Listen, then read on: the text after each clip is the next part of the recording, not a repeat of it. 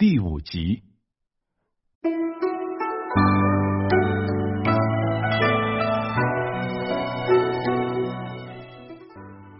再说浔阳，有一户人家，男主人呢本想跟随李胡子使外婆一起造反，可是呢犹豫再三，还是放弃了这个冲动。这男主人呢身材高大，武夫出身，黝黑的脸上长满络腮胡子。这男主人呢是个大有来历的人物，他是石亨之侄石彪，陕西渭南人。坐在深宅大院里的石彪回想起了往事。这石彪呢曾为大同参将，当初呢达达国可汗也先遵照前约，将妹妹银珠送到大同，托石彪转献给北京的朱祁镇。这石彪心想啊，如果尊重野先之意，说不定会犯了景泰皇帝的大忌。这石彪呢，看到银珠漂亮可人，顿时起了非分之想，强行将银珠霸占，自行销售。本来还让你送快递，没想到自己把快递给拆了。那时呢，太上皇朱祁镇还被软禁在南宫，完全不知道内外隔绝，而野心呢也没来得及细问，也就被罗克特尔之愿给杀害了，更是死无对证。这银珠呢，就半路被石彪给截胡了。这石亨也不知道石彪霸占银珠之事。南宫复辟之后呢，石亨自恃有功，飞扬跋扈，明里暗里自有人弹劾。一天呢，恭顺侯吴瑾陪天顺皇帝外出，远远看到石亨的宅地非常漂亮啊，宏伟华丽的。天顺皇帝便指着问道：“这是谁家盖的呀？”这吴瑾故意说：“嗯，这一定是王府，看多气派啊！”这天顺皇帝笑着说：“不对，如果是王府，朕哪能不知啊？”这吴瑾小声奏道：“哎呀，如果这不是王府，谁还敢如此大胆呢？”这天顺皇帝立刻内心绷紧了。这派人一问是石亨府之后，自此便怀疑起石亨来。这功高盖主啊！天顺皇帝将大学士商路招来，问他。这石亨有夺门之功，正却怀疑他。哎呀，这正是不是不对呢？这商爱卿以为如何呢？这商路呢，一直恼怒石亨专横，趁机奏道：“陛下还以为夺门两个字是美名吗？要知道，这皇位本来就是陛下的，要说也只能说是迎驾，而不能说是夺门。不是顺理成章的事情，才能够叫做夺。”而当天呢，算是侥幸成功了。如果事情失败了，石亨等人是死不足惜，陛下将被置于何地呢？这天顺皇帝听了非常高兴啊，徐徐点头，嗯，有道理。这商洛又奏道说：“如果景泰皇帝一病不起，群臣自然会上书请陛下复位，那时候岂不是更为名正言顺呢？”石亨等人呢，一心想从中邀功，所以呢，肆意杀戮了于谦等当时的大臣，国家的太平气象被石亨这些人给消遣掉一半了。这天顺皇帝说：“嗯，确实如此啊。”正巧石亨府上有一名下人被石亨训斥，就秘密到锦衣卫使回使陆稿那里状告石亨。那时正值天顺四年正月，彗星再次出现。陆稿于是上书说石亨造谣生事，有其他图谋，应该赶紧治罪。这天顺皇帝看完奏折之后呢，又给商路等人继续看。这内阁大臣们都是看皇上脸色行事的，自然说是嗯应该正法。那时呢，石亨是无路可走了，只得束手就擒，被关入大狱。这狱吏呢冷嘲热讽：“呀，你不是牛掰吗？啊，你不是招摇吗？”天天早上晚上不停的拷打，这石亨忍受不住呀，这落差太大了，竟给活活气死了。这石彪闻听石亨下场，担心受到牵连，连忙将参将之印挂在堂上，带着银珠逃匿。石彪更是担心的是霸占银珠之事被揭发，那时势必会满门抄斩啊！自己把这王妃给占了，还不说，这皇帝肯定是暴跳如雷啊！好，继续把画面拉回来。石彪回想之时呢，这个时候，一位漂亮的妇人领着一对双胞胎走过来了。这妇人不是别人，正是银珠。如今的银珠呢，虽是一身汉服，但是呢，脸庞、眼神依旧是有着达达贵族的痕迹。身上华美的头饰、精美的头坎肩，分明就是达达的穿着装饰。双胞胎儿子便是石彪和银珠的两个孩子，岁数很小，刚刚学会蹒跚走路。却说这银珠被石彪强行霸占之后呢，知道按中原风俗已经不可能再嫁给太上皇朱祁镇了，便痛哭流涕，欲死欲活。我不想活了，但是听说哥哥也先被杀了，加上石彪表态要替他报仇，银珠呢便死心塌地的跟着石彪了。石彪和银珠化妆逃匿到浔阳之后呢，见流民纷纷揭竿而起，银珠便动员石彪跟着造反，以报两家之仇。石彪呢也是蠢蠢欲动啊，但是呢见这帮人不成气候，便只好作罢。银珠走过来啊，对石彪说道：“孩他爹，李胡子、石歪脖都被杀了，我们家的仇啥时候能报呢？”石彪坐在椅子上依旧不动，好久慢慢说道：“哎呀，我的宝贝银珠啊，我也在天天琢磨这事儿呢。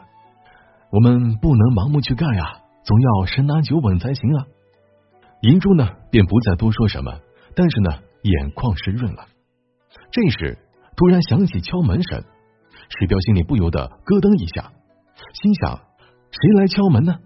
自己跟孩子还有银珠都是秘密潜到襄阳，隐姓埋名的，还没有人前来造访过。这是谁来呢？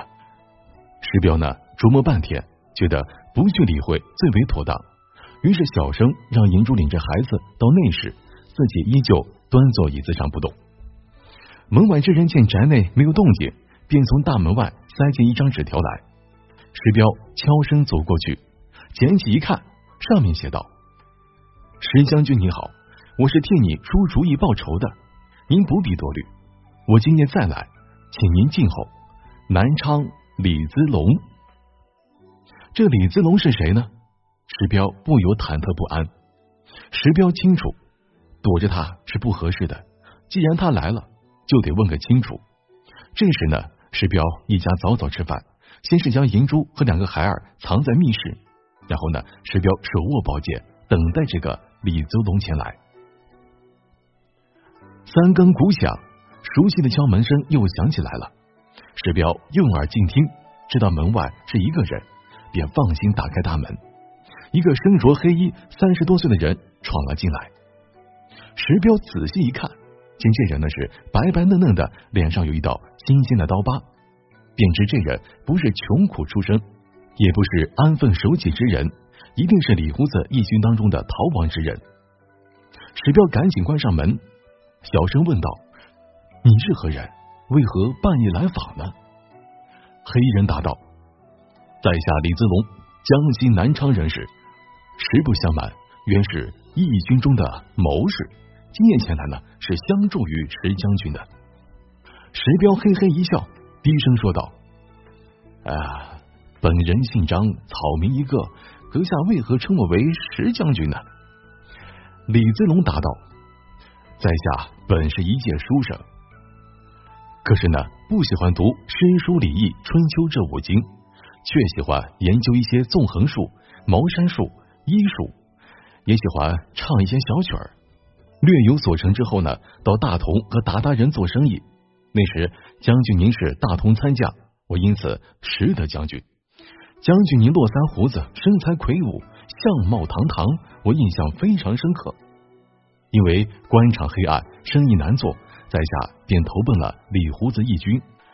一日呢，我见到将军您抱着两个双胞胎小儿，便突发奇想，认为呢，我可以建立吕不韦的伟业，同时呢。既可成就义军大业，也可替将军您报仇呢。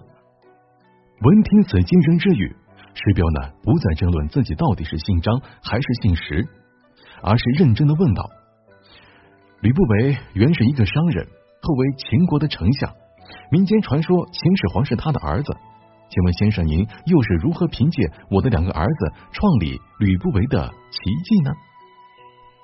李子龙笑道说：“当今天下。”内忧外患，民不聊生，穷苦百姓要想有个出路，无疑呢是三条路可选：一是造反，二是科举，三是晋升到宫里面做个太监。您的两个儿子可以一个习武，一个去做太监。这未等李子龙说完呢，石彪便打断他说：“啊，我家世代将军出身，怎么会走肢体残缺之路呢？这谁都疼自家孩子呀。可是，我的孩子还没长大，就给我指出一个当太监的路，这未免有点生气。”未等李子龙说完，石彪便打断他的话，朗声说道：“我家世代军武出身，怎么会去走肢体残缺之路呢？”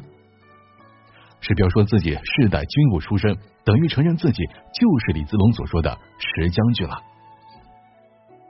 这李子龙嘿嘿一笑，慢慢说道：“看，前面呢有个山洞，人要想穿过去，不得不弯腰低头。虽然一时显得窘迫些，可是呢，山洞那头是世外桃源呢。您的一个儿子去做太监，只要我教一些玲珑拍马之术。”啊，他必定会在宫中显贵。到那时，让您另一个儿子假扮成当太监的儿子，去宫中与皇妃交合，那么下一任继承大统的天子便是您的儿子了呀！这听到这些，石彪不觉得脊背发凉，本能的直摇头。啊，不行不行，这这这这太缺德了！静了一会儿，石彪又问道：“阁下怎么会想出如此奇妙的主意呢？”见石彪言辞和缓，李子龙便断定石彪也是心有所动，于是说：“哎呀，实不相瞒，在下也有个双胞胎弟弟，名字叫做李子然，就住在老家南昌。我俩同学茅山术的时候，师傅就开玩笑的说：你们两个一毛一样啊，如果运用得当，就会一加一大于二。就我问师傅，如何一加一大于二呢？师傅说。”比如你们两个啊，一个是横行皇宫的太监，另一个是装作这个太监去向当地地方索要钱财，那么就是相得益彰啊！我受师傅言语启发，便想，如果我们两个兄弟啊，一个是太监，一个是扮作太监去奸淫皇妃，多好呀！可是啊，想归想，我们年纪大了，不可能啦。石彪听了，不由得哈哈大笑起来。这李子龙也笑起来，直言说道：“将军，您的夫人不也是天顺皇帝的未婚妃子吗？”这石彪不由转喜为羞，怒斥道：“你可不要胡言乱语，这可是要灭九族的。”这李子龙起身说道：“在下不打扰将军了，明天晚上我再前来。您把一个孩子留下，由您来教他习武，把另外一个孩子交给我。”由我来教他纵横之术，五年之后，我送他入宫做太监。说罢，李子龙便起身离开了。